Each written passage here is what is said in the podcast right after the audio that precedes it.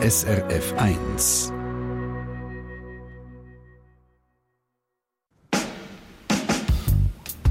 SRF 1 Doppelpunkt. Am Mikrofon die Monika Erni. Wenn ein braunhäutiges Mädchen sich mit Mehl bestäubt, will es gerne weisser sein, dann tut mir persönlich das weh, wenn ich es höre. Das Mädchen, das ist Trina Telli, ist Schweizerin, hat indische Wurzeln und ist unterdessen eine erwachsene Frau. Trina Telli schafft als Moderatorin und Redaktorin bei SRF und teilt heute in diesem Doppelpunkt eine sehr persönliche Geschichte mit uns. Wie der Prozess war, dass sie sich in ihrer braunen Haut hat wohlfühlen Und da ist ihre Geschichte.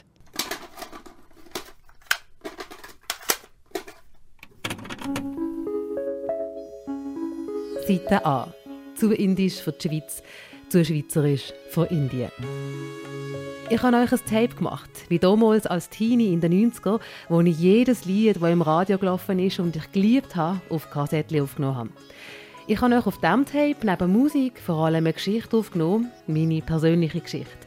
Wie es für mich als Kind und später als Jugendliche war, um die Einzige zu mit dunkler Haut. Wie viel das es braucht hat, um in dieser Haut wohl zu werden und was es schlussendlich auch braucht hat, um als Seconda zwei Welten zu einem Universum vereinen. Ich bin ein bisschen nervös, weil ich nicht weiß, was mir entgegenkommt, wenn ihr das Tape fertig gelost habt. Aber fangen wir von vorne an. Spulen zurück an den Anfang. Die Idee von diesem Podcast ist mir nämlich mit dem Lied hier gekommen. Good Love von der Priya Raghu. Sie kommt aus St. Gallen und hat ihre Wurzeln in Sri Lanka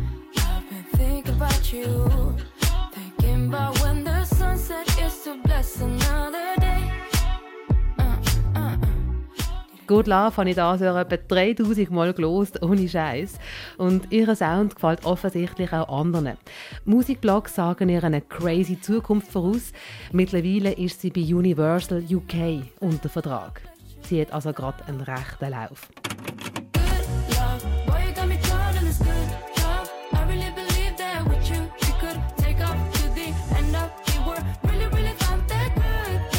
Bei einem von diesen vielen Mal, wo ich den Song gelost habe, hat es Pling gemacht. Ich weiß es noch ganz genau. Es ist heiß und strahlend und schön und Sommer gewesen. Ich bin mit meinem Mann im Auto unterwegs gewesen. Wir haben God Love gelost und ich habe plötzlich zu ihm gesagt: Hey, so eine, wie die Priya hätte gebraucht, als ich ein Teenie gesehen bin.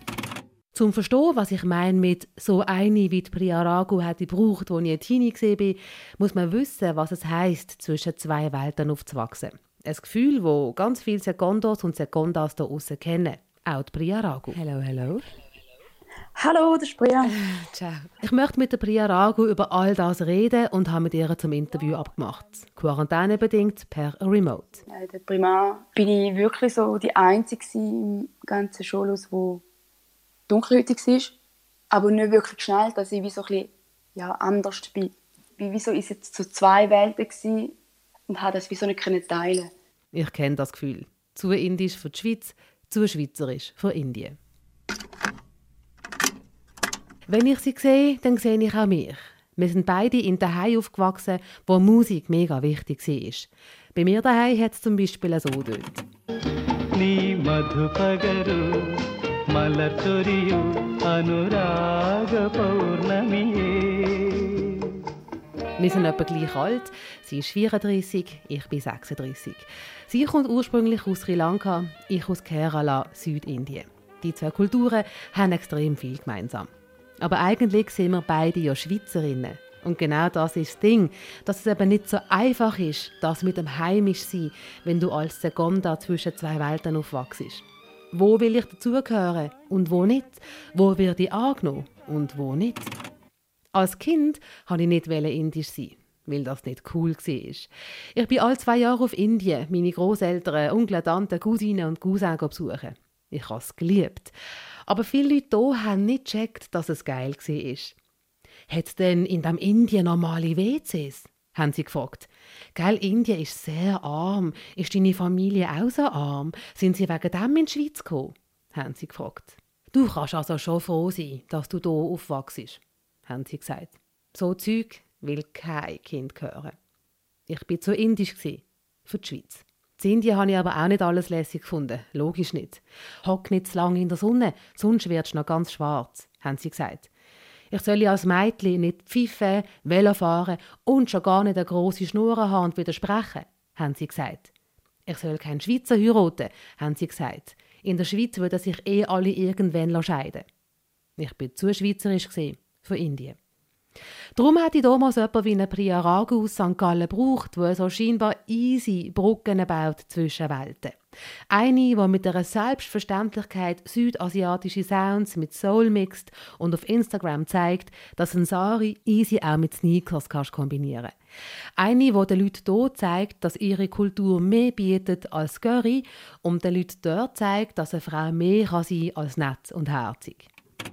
Wenn du schon irgendwie, sagen wir, vor, vor 20 Jahren ähm, rum gewesen wärst, wäre das, glaub, hätte das, glaube einen Unterschied gemacht für mich, für meine eigene Wahrnehmung. Wirklich? Ich glaube eben schon. Ja, ja. Also ich kann mich mega fest identifizieren und ich glaube, es macht Voll einen schön. Unterschied, mhm. ähm, wenn du als Teenie oder am Aufwachsen bist, jemanden siehst, der ist wie du dass das jemand ist, wo, wo, wo sein Zeugs macht und mega selbstbewusst da steht. Mhm. Und das hat, ich glaube, für mich einen Unterschied gemacht.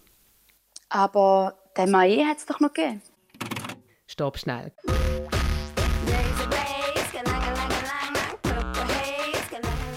Klar, den Maie hat es auch in meinem Leben gegeben. Und wie?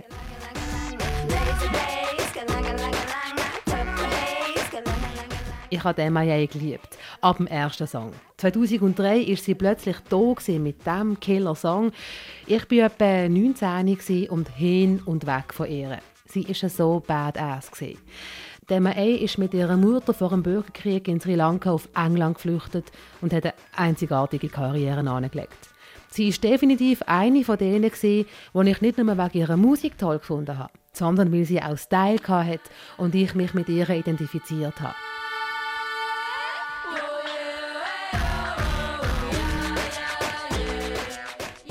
So hat uns die Welt gesehen.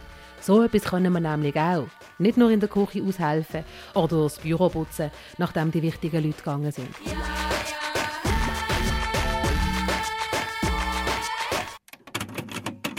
Zurück zur Priya. Aber den Mae hat es doch noch gegeben? Ja, den Mae hat es gegeben. Es hat Asian Dub Foundation gegeben, wo ich beides mega gefeiert habe. Und gleich ist das ähm, wie so ein bisschen weiter weg gewesen, wie ja, England ja. war. Ah, okay, ja. Weißt, und plötzlich kommt da eine irgendwie aus St. Gallen. also, weißt, und darum, das meine ich, oder? Das ist wie so, ja. hey, das, das ist, die ist ja wirklich so ein bisschen wie ich. Mhm. Ja, das Ding ist, wo ich, wo ich halt ähm, MAE zum ersten Mal gesehen habe, in meinen Teenerjahren, ist für mich auch komplett die Welt aufgegangen. Und ähm, nur schon zu sehen, dass jemand von Sri Lanka, vom gleichen Dorf. Äh, Wirklich? Das ist vom gleichen Dorf wie du? Ja, ja, voll. Äh, die Welt erobert mit so einem einzigartigen Musikstil und ihre Art und Weise, ihre Persönlichkeit, wie sie wie, wie so eine Stimme ist für, für Tamilen. Und ja, sie so bewundert auch und immer noch. Und das hat mir auch viel so Kraft gegeben, dass sie das auch machen. Weil sie ist wirklich so ein bisschen die einzige von ja, sagen wir so, Südasien, wo so die Welt so erobert hat.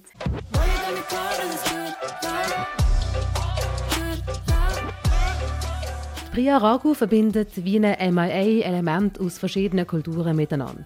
Was dabei rauskommt, ist nicht folklorehafte World Music, sondern etwas, das international tönt. Ich höre so fest die Elemente aus der südindischen Musik raus, aber auch so fest der Soul und R&B, der drin steckt. Es ist etwas, das Identität stiftet. Für Kids, die zwischen verschiedenen Welten umschweren und noch nicht wissen, wo mit sich. Aber die zwei Welten zusammenbringen, das hat Priya Ragu auch selber zuerst lernen Als Teenie hat sie zum Beispiel mit Saris mega Mühe gehabt. Erstens habe ich nicht gewusst, wie man das anlegt, weil es ist, äh, es ist schon recht kompliziert, um ein Sari anzulegen. Ich weiß. Kennst du es ja? Und zweitens ähm, ist mein Stil halt dort mal voll anders gewesen. Also sehr baggy und ähm, Turnschuhe. Und dann, wenn es dann geheißen hat, ich muss so Kleider anlegen, so, so die äh, weiblichen Zeug dann so gezeigt, habe ich mich dann wie so ein bisschen unwohl gefühlt in dieser Zeit, ja. Hey, ich kenne es extrem genau, was du beschreibst. Ich habe halt Amanamis, oder? Es sind irgendwelche indischen Feste gewesen, und dann hat sich so die ganze Community getroffen in Ja. irgendwelchen Mehrzweckhallen und dann hast du halt eben so die halt die Kleider müssen anlegen und ich habe mich unwohl gefühlt, weil einerseits ist es mir glaube ähnlich gegangen wie dir, ich habe meinen eigenen Style gehabt. Ich bin so eine so eine Grunge-Kid und habe viel Ja. Nirvana gelost und so und bin mit verrissenen Jeans rumgelaufen. Meine Eltern haben es gehasst. Und dann musst du plötzlich so als, als, als das brave indische Mädchen rumlaufen, genau. so rausputzt. Das hat mich angeschissen und andererseits aber auch, das hat mich auch so gestört. Als Familie sind wir einfach hart aufgefallen. Ja. Und mit dem habe ich irgendwie auch Mühe gehabt. Stimmt, ja. Wie war das bei dir? Gewesen? Es ist, es ist oftmals so, gewesen, dass, dass wir an Hochzeiten eingeladen sind und wir haben uns dann daheim wie so Brat gemacht und dann sind wir aus dem Haus gelaufen und dann haben halt alle Nachbarn rausgeschaut man hat wie so nicht gew- gewusst, eben, ob sie jetzt das so toll finden. Ich habe mich dann auch wirklich so ein bisschen unwohl gefühlt und bin, bin so schnell wie möglich ins Auto eingestiegen. Hat dir denn mal irgendjemand etwas gesagt von diesen Nachbarn? Nein, gar nicht. Also viel, viel hat so Kompliment, so, dass es halt mega schön ist. Und, äh, aber ich wollte einfach irgendwie nicht auffallen, so extra. Vielleicht ist es da ja. Ja nicht auffallen. Kenne ich. Aber das ist schlicht und einfach nicht gegangen. Ich bin immer aufgefallen. Daheim in Indien und daheim in der Schweiz, weil ich anders gesehen bin. Vielleicht sind ihr ja selber Secondo oder Seconda und wissen, wie die Leute hier schauen können, wenn man mit dem ganzen Familientross unterwegs ist. Ich habe es als Kind zum Beispiel gehasst, wenn wir mit den Eltern und unseren indischen Freunden draussen in der Öffentlichkeit unterwegs sind. Ich habe es gehasst, weil wenn so viele braune Menschen aufs Mal zusammen unterwegs sind und dann auch noch so eine sonderbare Sprache reden, dann hast du definitiv die Aufmerksamkeit, wo du nicht willst. Wie war denn das für dich, wo, wo du in ein Restaurant gegangen bist, in so einer grossen Gruppe? Ja, das schauen Sagen wir, mal in einer, sagen wir mal in einer Schweizer Gartenrestaurant. Hey, natürlich, oder? Du fällst auf, alle schauen einem an. ja. Alle, alle schauen einem an. Ja. ja, ist ja so. Das ist, äh, ist, ist mir gar genau gleich. Ich weiß nicht, wo, woher das da kommt, dass man wieso nicht will auffallen Ich weiß es wieso nicht. Also ich weiß, ich weiß noch, mein Onkel, äh, wo noch in den 80er Jahren in die Schweiz kam, hat mir dann auch erzählt, gehabt, dass ähm, Familien zum Teil äh, Restaurantverbot hatten.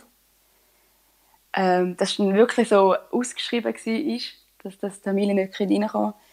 Und ich glaube, das hat mich dann irgendwo durch auch ein bisschen geprägt. So die, so die Storys, die ich dann auch so gehört habe, Krass. von Elternteilen und, ja, und Familienmitgliedern. Vielleicht kommt es von, von dort. Ja, ja, Ach, krass. ja. krass. Es gibt übrigens auch subtilere so Geschichten, aber die sind wegen dem nicht angenehmer. Ich habe jetzt auch ähm, letztes Interview gegeben bei SRF. Aber es geht um Einbürgerung. Und dann habe ich, habe ich erzählt, dass ich da geboren bin, aufgewachsen bin und so. Und dann am Schluss hat sie so gesagt, ja, das ist Splieragu, es ist gut integriert. Und dann habe ich so gefunden, ja, aber gut integriert, ich bin da geboren. Fuck, oder? Also, ja, schon noch, ja, es ist äh, nicht geil, ja. Sie ist gut integriert. Der Satz ist sicher nicht böse gemeint und ist gleich so falsch. Weil Priya Ragu in der Schweiz geboren und aufgewachsen und in die Schule ist und schafft und ihre Steuern zahlt. Wie eine Claudia, ein David oder ein Olli. Also Aussagen in einem Medium geben einem das Gefühl, trotz allem nicht dazuzugehören. Aber wisst ihr was? Das Dumme an Rassismus ist ja, dass es ihn überall gibt. Das ist ja eben auch ein Struggle, mit dem Secondas wie eine Priya Ragu oder ich kämpfen. Es ist halt immer in der Familie auch ähm, aufgezeigt worden, dass ich nicht genug hell bin. Also je heller das man ist, desto schöner ist man, oder? In, in Asien allgemein. Und meine, meine Mutter ist eben auch hell. Also sie ist äh, viel heller als ich. Und dann haben sie halt immer gefragt, ob ich wirklich Tochter bin von meiner Mutter. Okay. weil ich halt viel dunkler bin, oder? Und da ist halt in der, in der Familie ist das so als so ein Gag umgegangen und das hat mich schon hure tief verletzt. Aber das zeigt ja, oder, meine, Rassismus gibt es einfach überall. Die gibt es überall, ja. Das ist, das ist wirklich so. Vor allem in unserer Community ist Rassismus wirklich äh, ein großes Thema auch. ich finde auch, wir müssen viel, viel mehr darüber reden, auch in der eigenen Familie aufzeigen und korrigieren, dass es dann nicht geht. Was ich eben kenne, weißt du, von wegen, ähm, so zum Thema Rassismus gibt es überall und gibt es nicht nur irgendwie bei weißen Menschen. Und das, das ist mir immer sehr, sehr unangenehm gewesen. Meine Familie ist schon indisch, südindisch und dort hat es immer so, man hat so Tendenz gehabt, nein, nicht Tendenz, es ist wie so klar gewesen, wir sind besser als Tamilen. Mhm. Mega, mega, mega schlimm. Also ich habe mich ich habe das schon dort einfach nicht glauben, wie Menschen, die genau gleich aussehen wie wir und aus, aus der fast genau gleichen Kultur kommen, dass man sich über die stellen kann. Also, weißt, egal, man stellt sich wie so über niemanden, aber ich habe das wie so auf so vielen verschiedenen Ebenen nicht gecheckt, wie man, wie man so kann denken kann. Ich, ich habe das Gefühl, dass Konkurrenzdenken gibt es halt wirklich überall. Dass der eine besser ist als der andere. Und ich sehe es jetzt auch in meinen Comments, die Leute, die kommentieren, dass ich nicht Sri Lanka-Tamil bin, sondern Indien, Inderin Tamilin. Das eine wieso besser ist als das andere. Ja, es ist einfach mega traurig, um das zu sehen. Also wer sagt denn, dass was besser ist? Inder gegen Sri Lanka-Tamilen, die dann so gegeneinander schreiben, dass ich mehr zu Indien gehöre und nicht zu Sri Lanka. Mit solchen Widersprüchen, mit Rassismus auf beiden Seiten, mit dem musste ich dealen. Dass ich Mühe hatte mit meiner Hautfarbe, hat nicht nur mit Rassismus zu tun. Ich habe mich allermeistens sehr angenommen gefühlt. Im Kinski, in der Schule, in der Nachbarschaft, bei meinen Gespönchen daheim. Die Leute, mit denen ich direkt zu tun hatte, haben mich in den meisten Fällen von Herzen angenommen. Ich wollte nicht braun sein, weil ich nicht anders sein wollte. Später in der Sechs sind wir schon ein paar mehr. Zwei andere Kinder mit indischen und zwei mit afrikanischen Wurzeln sind in meiner Schule. Aber die sind mit ihren Gedanken vermutlich genauso allein wie ich. Ich habe eine Anekdote zu dem Ganzen nicht braun sein. Ich war noch klein, vielleicht so fünf, sechs. Ich war daheim und bin heimlich in die Küche. Ich habe die Mehldose gekramt und habe meine braune Haut mit Mehl bestäuben. Plötzlich ist meine Mami reingekommen, hat erst verschimpfen wegen der Sauerei und dem Mehl überall, bis sie gecheckt hat, warum ich das mache. Ich wollte weiss sein und habe mich darum mit Mehl eingestäubt, in der Hoffnung, dass es für immer bleibt. Ich meine, ist das nicht Jäs? Wieso schämt sich ein Kind für seine Hautfarbe? Meine Mami hat mich darauf in den Arm genommen und gesagt, dass ich super bin, so wie ich bin. Und für das bin ich ihr bis heute dankbar. Seite B. Zwei Welten verschmelzen zu einem Universum. Wieso zur Hölle schämt sich ein Kind für seine Hautfarbe? Wieso ist denn so mega wichtig zum dazugehören? Kannst du mir mal auf 10 dass ich... Mit all diesen Fragen gehe ich auf Bern zum Rohit Jain. Auch er ist Secondo, ist in Bern geboren und hat seine Wurzeln in Indien. Er ist 42 und forscht zu Migration und Rassismus. Also das ist das Video von der Priya Ragu zum Song Good Love. Ich erzähle ihm von dem Podcast, vom Interview mit der Priya Ragu. Wir schauen zusammen ihren Videoclip zu Good Love.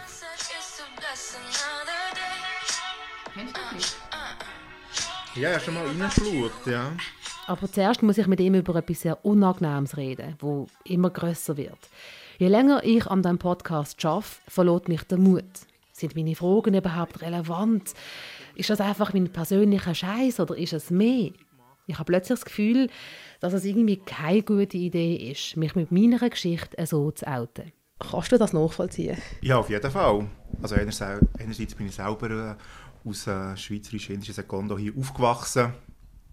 Und äh, zweitens habe ich auch darüber geforscht, dass ich mit ganz vielen Sekondo so geredet die sich, glaube ich, genau so haben gefühlt wo haben gewusst, da ist irgendwie etwas, das ich mal muss angehen oder möchte angehen, weil entweder beschäftigen es mich oder die anderen Leute weil es ist ja nicht ganz selbstverständlich, indischer Herkunft zu sein oder nicht Schweizer Herkunft zu sein, nicht weiße Hautfarbe zu haben. Man wird ja ständig darauf angesprochen, äh, durch irritierende Blicke oder Fragen, woher das man kommt oder sogar Rassismuserfahrung. Das heisst, irgendwie ist ja da etwas im Busch. Und äh, es wird aber in der Öffentlichkeit sehr wenig darüber geredet, würde ich sagen. Es hat eben sehr wenig Vorbilder, so wie deine Frage da auch ist. Dann ist klar, dass man natürlich ein bisschen unsicher ist. Ich bin extrem froh, dass ich das angesprochen habe, weil was der Rohit Jain sagt, macht mir Mut zum Weitermachen. Vielleicht hat sie sonst effektiv die ganze Sache raus und hat mir ein einfaches Thema gesucht. Im Gespräch mit der Priya haben wir uns beide gefragt, warum haben wir dazugehören Weil wir sind oft einfach die Einzigen gewesen, egal in welchem Kontext. So die einzigen Schrägen im, im indischen oder tamilischen Kontext, wie wir anders gewesen sind als andere tamilische Mädchen oder indische Mädchen. Und da sind wir einfach sowieso die anderen gewesen, weil braun. Und da haben wir uns gefragt, warum wird man eigentlich dazugehören? Warum ist das, ist das so wichtig? Grosse Frage. Also Menschen sind natürlich soziale Wesen. Von dem her, äh, es geht aus Kind ja, ich glaube, das ist so, wie man überhaupt keine Identität ausbilden kann. Äh, man probiert die Normen auch zu übernehmen und gleichzeitig also probiert man einzigartig zu sein. Und das, der, der ständige Kampf, den richtigen Ort zu finden für sich, heimisch zu werden, das ist auch so ein Begriff, den ich gut finde. Man möchte gerne daheim sein und daheim hat auch mit Herkunft zu tun. Gibt der Gesellschaft einem das Gefühl, du kommst hierher, du bist mit, mit deinen Unterschieden auch Teil von dem oder nicht? Ich glaube, dort, ja, ich Kinder ins, insbesondere sehr gutes Gespür. Warum kann das sein, dass ein Kind einfach nicht wohl ist in seiner braunen Haut? Ich glaube, dort, kind, in den Kindern spiegelt sich quasi die Gesellschaft. Jetzt in diesem Fall, ja, ich glaube, dann, wo du bist aufgewachsen und ich bin aufgewachsen, aber ist eigentlich noch immer so, ist die, nicht die gesamte Gesellschaft abgebildet. Die Norm ist immer noch weiß, nicht migrantisch, in vielen Themen auch männlich. Und äh, das ist halt, äh, wenn man so älter wird und sich sozialisiert, tut man sich immer in Auseinandersetzung zur Gesellschaft äh, Identität ausbilden. Und, äh, und dort merke ich einfach Kinder, äh, ob sie zur Norm gehören oder nicht.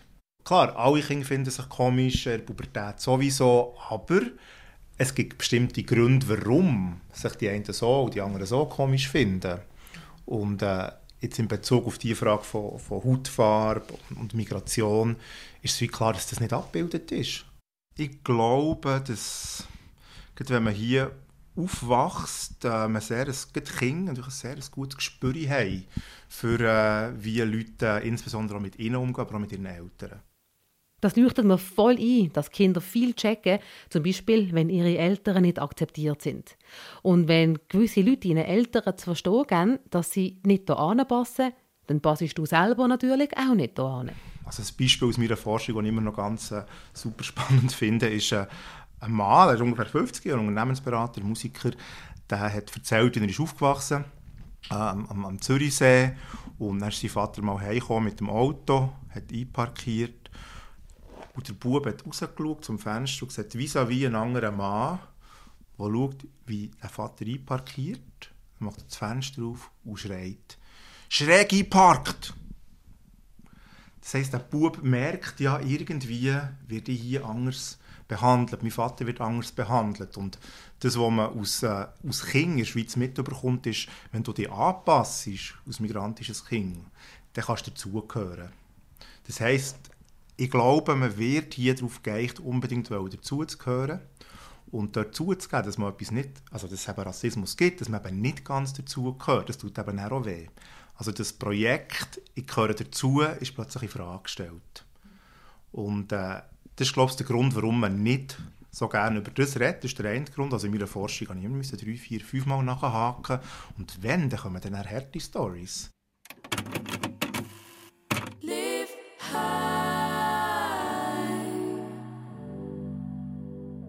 With everything that is given to you, live. Es gibt nochmal einen Grund, warum ich mir wünsche, es hat schon damals, als ich Teenie war, eine gegeben wie die Priya Ragu. Wie so jemand ist ein Vorbild. Und das Vorbild, wie sie hat gebraucht, weil die Bilder, wo viele Leute über Indien im Kopf hatten, so schräg sind. Also die Leute haben zum Beispiel gemeint, dass, dass meine Familie mega arm ist in Indien. Gibt es dort normale WCs? du musst auch lachen, gell? Also würde ich absolut so unterstreichen.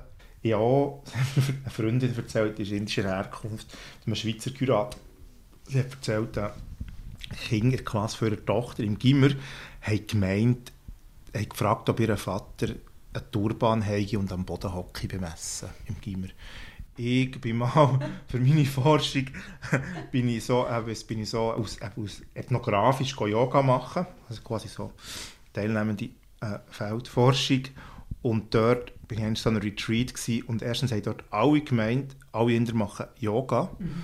Und zweitens, dass sie wegen dem friedliebender sind.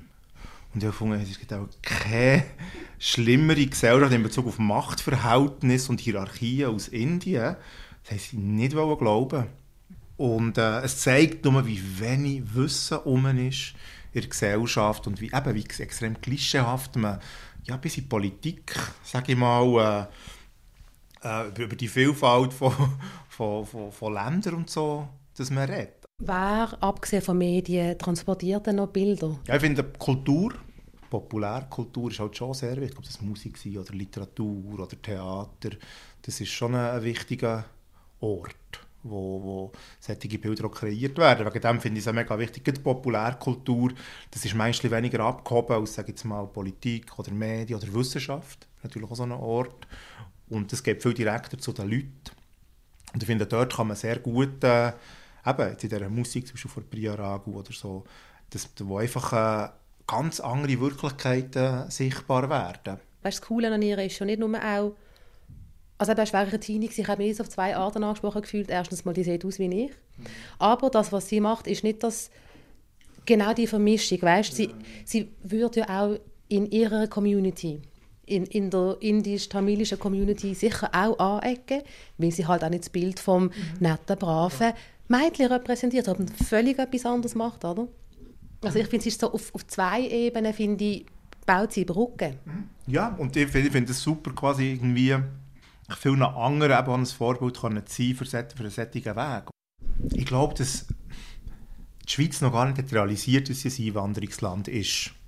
Also, sie weiß gar nicht, also sowohl die Menschen mit Migrationshintergrund als auch die ohne, dass hier eigentlich ein, ein, ein Drittel Migrationshintergrund hat. Man sieht die Leute nicht. Oder? Das ist ein, ein falsches Bild, das das Land von sich hat. Wegen ist es so wichtig, dass Leute in Priaragu oder Shachiri oder in der Politik, äh, Arber Bulakai einfach sichtbar sind.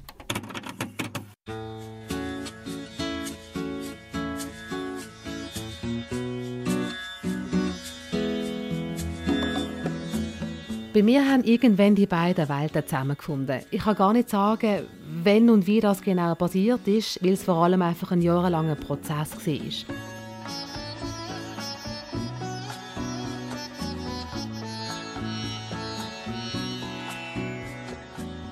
Aber etwas weiss ich noch. Früher habe ich die Leute in der Schweiz gefragt, wo ich mich mehr daheim fühle, hier in der Schweiz oder dort in Indien. Und wenn ich in Indien war, hat mich meine Familie gefragt, wo ich mich mehr daheim fühle hier oder dort in der Schweiz? Und die Frage habe ich immer ein strange gefunden, weil ich ja an beide Orte angehöre. Aber wenn alle das fragen, ist es vielleicht doch nicht so. Irgendwann, ich bin etwa auf die 20 zugegangen, habe ich mich entschieden, dass ich mich nicht entscheide. Dass daheim für mich Basel in der Schweiz und Kerala in Indien ist.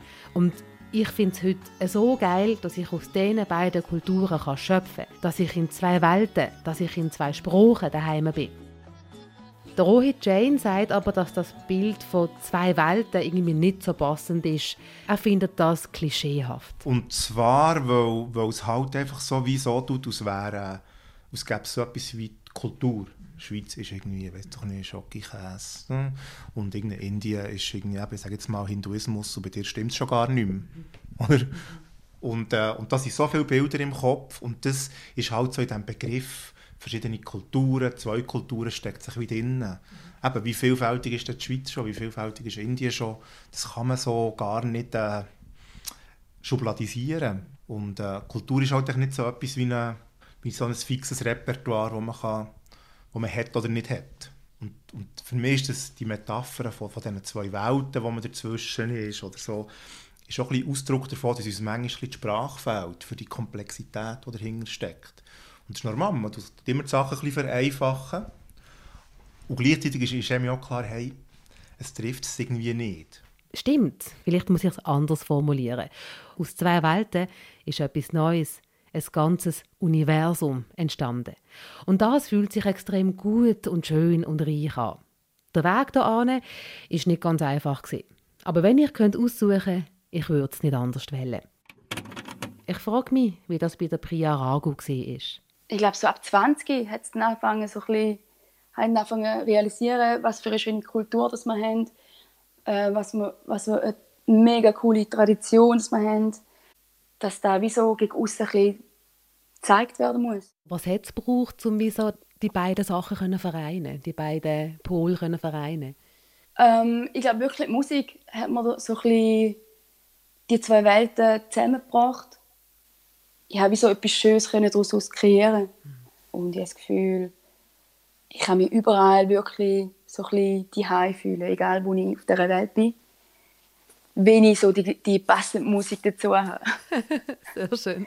Ich bin, ja, ich bin wirklich so mit ähm, tamilischer Musik aufgewachsen und ähm, alte Soul und R&B und wie ich da kann, wenn, wenn diese Songs mich begleiten, egal wo ich bin, dann, dann fühle ich mich daheim.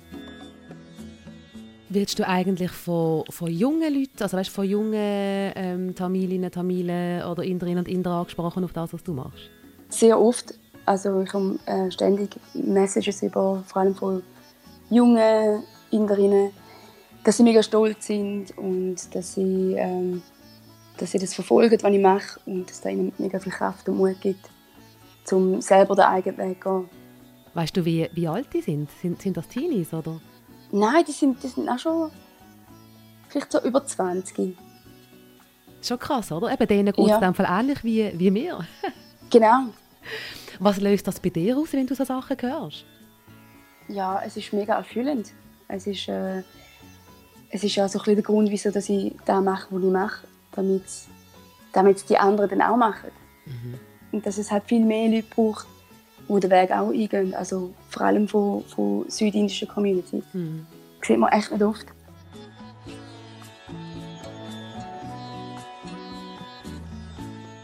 Ja, manchmal braucht es neue Vorbilder, weil die gängigen Bilder nicht passen. Weil die gängigen Bilder falsch sind oder weil es manchmal einfach noch gar kein Bild, gar keinen Spruch gibt für das, was man möchte sagen. Heimat, das ist für mich etwas, was es definitiv auch in Mehrzahl gibt. Sie hören den Doppelpunkt und wir sind am Ende von dem Tape von der SRF-Redaktorin Rina Telli. Und Rina ist jetzt aus dem Homeoffice mit mir über eine Leitung verbunden. Zuerst einmal Hoi. Sali Monika, hoi. Die Mehlgeschichte, die ist mir wirklich am meisten unter die Haut sozusagen ein Mädchen, das sich mit Mehl weisser machen will. Das ist eine Geschichte, wo du gesagt hast, ist dir lang peinlich gewesen. Mhm. Warum hast du sie jetzt öffentlich erzählt? Ähm, weil ich irgendwann einfach gefunden habe, ich bin ein Kind gewesen. Ich habe gar nicht dafür, dass ich mich so gefühlt habe, weil das Kind sollte sich nicht so fühlen. Und da muss man sich eher fragen, ähm, was führt dazu, dass das in einem Kind so etwas auslöst, oder? Und ähm, das hat mich am Schluss dazu bewogen, hey, weißt du was, ähm, red darüber. Ich habe das aber auch schon vorher gemacht, also nicht als allererst in einem Podcast und im Radio, sondern ich habe irgendwann einfach auch angefangen, ähm, die Geschichte, die Episode meinen Leuten zu erzählen, also Freundinnen und Freunde, aber zum Teil auch ähm, Leute aus meiner Familie weil ich eben halt auch finde, hey, look, ein Kind kann nichts dafür. Da muss man sich wirklich fragen, was führt dazu, dass in einem Kind so etwas ausgelöst wird. Du hast dich entschieden, das äh, zum Doppelpunkt auch zu machen. Warum ausgerechnet jetzt? Hat das eine Bedeutung, der Moment, wo du gewählt hast? Ich glaube, ähm, es geht ganz vielen so wie mir. Der Sommer, ähm, die ganze Black Lives Matter Bewegung, die hat ganz viel ausgelöst, auch bei mir, eigentlich eine ganze Kaskade. Mir sind plötzlich Sachen bewusst worden, wo mir selber vorher nicht so klar gewesen sind, aber auch Sachen deutlich geworden, wo schon, wo schon immer offensichtlich gewesen sind für mich und das hat ganz, ganz viel ausgelöst. Vielleicht müssen wir noch schnell sagen, Black Lives Matter Diskussion rund um den Tod von George Floyd, wo als Afroamerikaner unter Polizeigewalt nachher gestorben ist. Das hat dann eben eine Bewegung ausgelöst, wo die Menschen sich quasi auf der Straße dafür eingesetzt haben. Es kann nicht sein, dass eben rassistische Gewalt weiterhin Teil der Gesellschaft ist. Du hast eine Geschichte erzählt, die eigentlich ja schlussendlich nicht so eine harte Rassismusgeschichte in sich trägt. Das sind eher subtile Sachen, Alltagssachen. Warum hast das Gefühl gehabt, das ist wichtig, auch das Subtile vorzubringen? Ich bin ständig gefragt worden, wegen diesen ganzen Diskussionen, wegen diesen wichtigen Diskussionen, die Black Lives Matter mit sich bringt, was ich denn an Rassismus erlebt in meinem Alltag. Und das hat mir immer das Gefühl gegeben, dass nur die ganz, ganz schlimmen Geschichten zählen. Also ähm, das, was zum Beispiel meine schwarzen Freunde erleben, dass du ständig irgendwie auseinandergenommen, also ständig, dass du von der Polizei immer wieder auseinandergenommen wirst. Ähm, ich habe einen Freund, der hat Wurzeln in Kenia, der ist schon davor gerannt als Jugendlicher, weil ihn Leute mit dem Messer verfolgt haben, irgendwo im tiefsten Baselbiet. Ich habe immer das Gefühl gehabt, nur die Geschichten zählen, weil sie krass sind. Bis ich aber gemerkt habe, hey, look, es gibt einfach auch subtile Formen von Rassismus. Und die zählen auch. Und sie sind vielleicht nicht so super extrem wie, wie andere Stories, aber sie prägen einem trotzdem und sie sind, nur weil sie subtil sind, genauso nicht okay wie die harten Geschichten. Ich finde es spannend, was du angesprochen hast, dass auch der Sommer mit der Black Lives Matter Bewegung bei dir etwas in Bewegung gekommen ist nochmal. Und bei der Angelique Beltner, das ist eine Tagesschau-Moderatorin, die erste braunhütige News-Moderatorin vom Schweizer Fernsehen. Sie hat bis heute eigentlich nie über das Thema Rassismus geredet. Persönlich nicht im Umfeld, aber auch öffentlich nicht. Und hat jetzt in dem Sommer, in dem Jahr, gesagt, das ändere ich jetzt. Und in einer Aussage von dem Doc-Film, den man gemacht hat, über sie und ihren Prozess, hat sie dann so gesagt, sie habe sich immer angepasst. Weil ich mir über all die Jahre irgendeine Strategie hat zurechtgelegt, die mir möglichst nicht wehtut.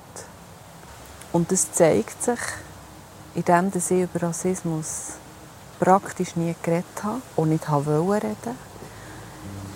Es zeigt sich an dem, dass ich Rassismus entschuldigt habe, indem ich zum Beispiel gesagt habe, das ist alles nicht böse gemeint ich war viel zu lang, viel zu nett. Und das ist etwas, was sich diesen Sommer geändert hat. Dass ich finde, das muss jetzt aufhören. Tagesschau-Moderatorin Angelique Beltner. Jetzt, Rina, klingt das bei dir an, was sie sagt? Ich erkenne mich in sehr vielen wieder, wo sie sagt, es ist schon auch eine Reaktion auf den Podcast, den ich gemacht habe, ist gesehen, Rina, das habe ich gar nicht gewusst, dass dir das so gegangen ist. Ähm, das hat damit zu tun, dass die Leute einerseits nicht gefragt haben, aber es hat auch damit zu tun, dass ich nicht erzählt habe weil man ja so tut, als ob alles in Ordnung wäre und es gibt ja gar keinen Rassismus und wenn man sagt, dass es Problem gibt, dann gibt es einfach unbequeme Diskussionen oder Leute, die sagen, hey, das ist doch alles gar nicht so schlimm oder das passiert doch gar nicht und ja, da wurstelt man sich irgendwie durch und das hat sich eben definitiv verändert in diesem Jahr und da bin ich nicht die Einzige und da ist Angelique Beltner sicher auch nicht die Einzige. Ich glaube, da ist wirklich da haben sich ganz viele Leute wiedererkannt und, und da ist bei ganz vielen bewusst worden, was da eigentlich alles an schlummert neben den Sachen, die offensichtlich passieren. Aber es gibt immer wieder Beispiele, wo auch ich mich ähm, dabei ertappe, dass ich Fragen stelle, wie, wo hast du deine Wurzeln, wenn ich zum Beispiel mit jemandem in Kontakt komme, wo eine andere Hautfarbe hat als ich. Das mache ich hin und wieder auch und dann höre ich äh, Angelique Beltner, ich höre dich, wo, wo, man so merkt, also Fragen müssen eigentlich gar nicht sein. Es sind ja so ganz feine Sachen teilweise, die du sicher im Umfeld auch ähm, kennst. Tust, du da einmal etwas sagen? Also tust du das Umfeld ein bisschen sensibilisieren? hey, zuerst einfach mal ähm, eine Anekdote, die zeigt, dass es eben allen kann gleich gehen. Ich war in einer Bar gewesen, ähm, mit meinem Mann und dort haben wir einen kennengelernt. Ich weiß nicht genau, wo er herkommt. Irgendwo aus dem afrikanischen Kontinent. Er hat uns angesprochen auf Englisch. Wir haben es lustig mit ihm und gelacht und geschnurrt. Und dann habe ich zu meinem Mann persönlich etwas gesagt auf Mundart. Dann schaut er mich an, also der andere, und sagt, hä? du redest schon Mundart. Auf Mundart. Und ich so, ja, aber du redest schon auch Mundart. Wieso hast du angefangen, Englisch nicht mehr reden? Also er hat gemeint, ich kenne vermutlich kein Mundart oder kein Deutsch. Und ich habe dann gedacht, ja, wenn der auf, mit, auf Englisch mit mir redet, dann versteht er mich vermutlich auch nicht auf Mundart. Also das zeigt ja, wie, das kann jedem passieren. Oder? Mhm. Nicht nur irgendwie Leute, die irgendwie weiße Haut haben und die mit hier leben. Also so die Vorurteile, die Klischees, die haben wir irgendwie alle. Und das andere ist, ich möchte, ich möchte Leute gar nicht erziehen. Ich möchte mich irgendwie gar nicht anmaßen, irgendwie den Leuten sagen, was sie sollen machen. Ähm, ich will auch keinen Rassismusknicken rausgeben. Was mir ein Anliegen ist, ist, dass man den Leuten zulässt, wenn sie ihre Geschichte erzählen. Und wenn sie erzählen, schau, da und da habe ich mir gehabt und das und das verletzt mich, dass man dann nicht gerade nach dem ersten Satz, wo dann eine Person macht, sagt, aber. Sondern einfach mal fertig zulässt und vielleicht auch mal zulässt, dass man selber, ohne dass man vielleicht hat wollen, äh, Sachen geboten hat, die nicht cool sind. Und gleich, gell, ich meine, der Grad, also das ist ja extrem etwas Schmales, oder? Wo verletzt man etwas und wo, wo, wo empfindet jemand das gar nicht mehr als rassistisch? Es gibt doch zum Beispiel so die eine Frage, wo, wo man jetzt so vermeintlich nicht mehr stellen darf, oder so die Frage nach, woher kommst und ich finde auch, das ist nicht eine Frage, die man ähm, aus Verlegenheit ähm, an einer Party stellt, weil, man, weil ich halt als erstes dadurch auffalle, dass ich dunkel bin, in gewissen Augen, oder? Und, und dann weiß man nichts anderes zu fragen als, hey, wo kommst denn du her? Und wenn die Frage nicht ernsthaft gemeint ist, ähm, und wenn man sich auch nicht bewusst ist, was alles in dieser Frage drin steckt, oder? Also Leute, die mich fragen, ähm, sind deine Eltern geflüchtet? Wieso bist du in der Schweiz? Sorry, wer bist du, oder? Und weißt du, was die Frage alles mit? Also wenn ich jetzt wirklich irgendwie geflüchtet wäre und irgendwie eine mega schwere Geschichte mit mir rumschleppe, ist das nichts, wo man einfach so nebenbei irgendwie in einem Smalltalk als erstes irgendwie jemand fragt, finde ich. Und andererseits finde ich aber auch, dass meine indische Herkunft mir genauso wichtig ist wie meine Schweizer Herkunft. Sprich, ich möchte darüber reden. Ich fände das komisch, wenn Leute, mit denen ich seit Jahren oder Jahrzehnten befreundet bin, mich nicht fragen zu meiner indischen Familie, zu meiner indischen Herkunft, weil das ist genauso Teil von mir und genauso wichtig. Ich glaube, die Frage ist mehr, fragt man das, wenn man es wirklich möchte wissen und geht dann die Frage auch weiter als «Hey, von wo kommst und dann ist es abgehöckelt. Also alles, was mit echtem Interesse zu tun hat, darf man doch fragen, finde ich. Mhm. Mhm. Das ist der Doppelpunkt mit einer sehr persönlichen Geschichte von der Rina Telli, SRF-Redaktorin und Moderatorin, die Schweizerin ist, mit indischen Wurzeln und uns erzählt, wie sie ja, sich langsam davon wohlfühlen ähm, in ihrer braunen Haut und das auch ein Prozess war. Und du hast gesagt in deinem Podcast, du hättest vielleicht einfach auch noch ein Vorbild mehr gebraucht. Mhm. Jetzt bist du ein Vorbild für andere heute. Fühlst du das so? Ich glaube, dass wir wie andere entscheiden, ob das so ist. Ich glaube aber, dass jede und jeder, der ansteht und ähm, quasi seine Geschichte mag erzählen. Also ich habe selber auch. Also ich habe mich wirklich auch während dem Prozess, während der Arbeit an diesem Podcast gefragt, hey, ist das eine gute Idee? Ähm, sind meine Fragen berechtigt, wo ja wie auch zeigt, oder? Also welche Fragen stellt man in der Öffentlichkeit, wer darf sie stellen, wann darf man sie stellen? Ich glaube, da müssen wir noch extrem viel Arbeit leisten, glaube ich. Und ähm, es hat damit zu tun, eben, wer ist sichtbar, oder? Und darum ist mir das ja so eingefahren, als ich, ich die Priya Ragu gesehen habe, also gesehen habe, weißt du, als ich ihre Musikclips gesehen und Jack die ist ja wie ich. Aber so etwas habe ich nicht gesehen. Jemand, der das in dieser Art repräsentiert, in dieser coolen Art und, und so viel verbindet, oder? Wo, wo, wo aus, aus westlichen Elementen ganz viel verbindet, aus dem Südindischen ganz viel reinpackt. Das hat man nicht gesehen. Und die Sichtbarkeit, das ist wichtig, dass du also mir hat es als Kind gut da, ähm, wenn, man, wenn ich so mehr Möglichkeiten gesehen habe, als irgendwie, hey, ähm, Inder können irgendwie gut kochen. Und that's it, oder? Dass das Thema, das du aufgegriffen hast, ein Thema ist, zeigt sich auch immer dann, wenn es viele Reaktionen gibt. Und der Doppelpunkt, dass, äh, der Podcast, den du gemacht hast, der ist schon ein Zeitchen online, ein paar Tage. Da sind Reaktionen gekommen. Jetzt, was ist so ein bisschen der sagen wir, der Grundton der Reaktionen, kann man das sagen? Es ist lustig, wie viele Leute sich wiedererkannt haben. Also einerseits wirklich Leute aus der indischen oder tamilischen Community, die zum Teil Sachen sehr ähnlich erlebt haben, aber auch ähm, Leute, die zwischen zwei Welten balancieren. Also ich habe Mails bekommen wo, von Leuten, die Wurzeln in Österreich haben oder in Deutschland haben oder in der Türkei und ähnliche Erfahrungen gemacht haben, so, ähm, was, was gewisse Aspekte betrifft. Und lustig ist auch, ähm, wir haben so einen, wir haben eine Instagram-Story gemacht, wo, es darum gegangen ist, also zwischen zwei Welten, ähm, was das für ein Prozess ist und so weiter. Und so, mein Fazit ist hey, es, es geht ein Moment, oder, bis man wie so weiss, wo man angehört oder wo man will dazugehören oder auf welche Art. Und wir haben dann die Leute gefragt, wie ist denn das für euch gesehen? Und ich habe da ähm, ein paar schöne Beispiele. Ähm, der Comedian Sergio Sardella A schreibt Cherrypicking. Ich sehe mich als pünktlichsten Italiener und improvisierenden Schweizer. Schweizalienisch ist meine Bühnensprache. Ich liebe beide Kulturen. Ähm, da habe ich mega herzig gefunden. Oder mhm. jemand anderes hat geschrieben, wenn mit deinen Homies automatisch Minkia-Deutsch kannst reden. Was ist das für ein Deutsch? Minkia-Deutsch, also wenn du so das Italienische mhm. und, und das Deutsche kannst vermischen. Eben, da, eben, es entstehen ja plötzlich wie so ganze Universen aus irgendwie zwei verschiedenen Welten. Das ist so ein bisschen meine Erfahrung. Und jemand anderes, wo dem auch wird zupflichten, aber so eine nachdenkliche Note drin tut, ist ähm, Najet Korel oder Najet Korel, ich weiß nicht, wie man den Namen recht ausspricht. Ähm, der Kommentar ist, ähm, das, es ist ein Geschenk, wenn man aus verschiedenen Kulturen kann schöpfen kann. Und trotzdem soll man nicht unterschätzen, was es mit einem macht, weil es ist halt ein Prozess. Und genau das würde ich auch unterschreiben. Also es ist ein Prozess ähm, und es ist ein Weg, aber es lohnt sich so fest, diesen Weg zu gehen. Du hast eine Art ein Tape gemacht, eine Art so ein Radiokassettchen mit deiner Geschichte aufgenommen. Wenn das jetzt hin und wieder los ist, ist es insgesamt deine Kindheit und deinen Prozess eine schöne Erinnerung oder eine schwierige Erinnerung? Für mich sind es, wenn ich an meine Kindheit, wenn ich an meine Jugend denke, sind das mega schöne Jahre. Ich habe ich, ich es so gut gehabt bei meinen Eltern, wo ich aufgewachsen bin, ähm, in der Schule, im Kinski. Ich bin meistens eigentlich so angenommen und so akzeptiert gewesen. Ich habe es so gut gehabt.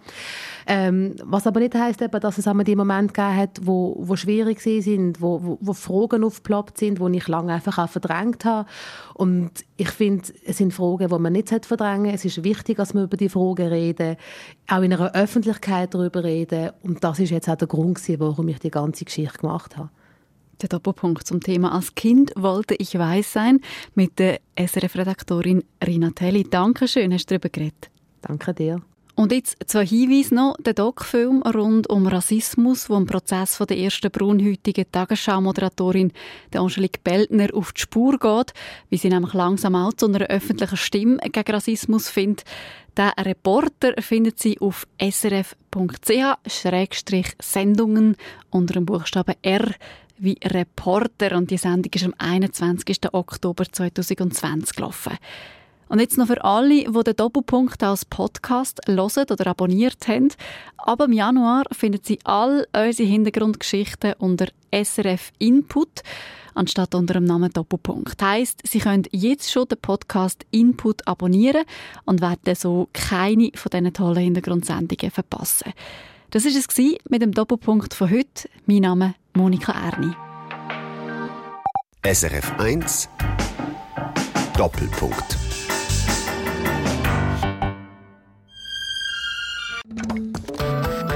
Eine Sendung von SRF 1. Mehr Informationen und Podcasts auf srf1.ch.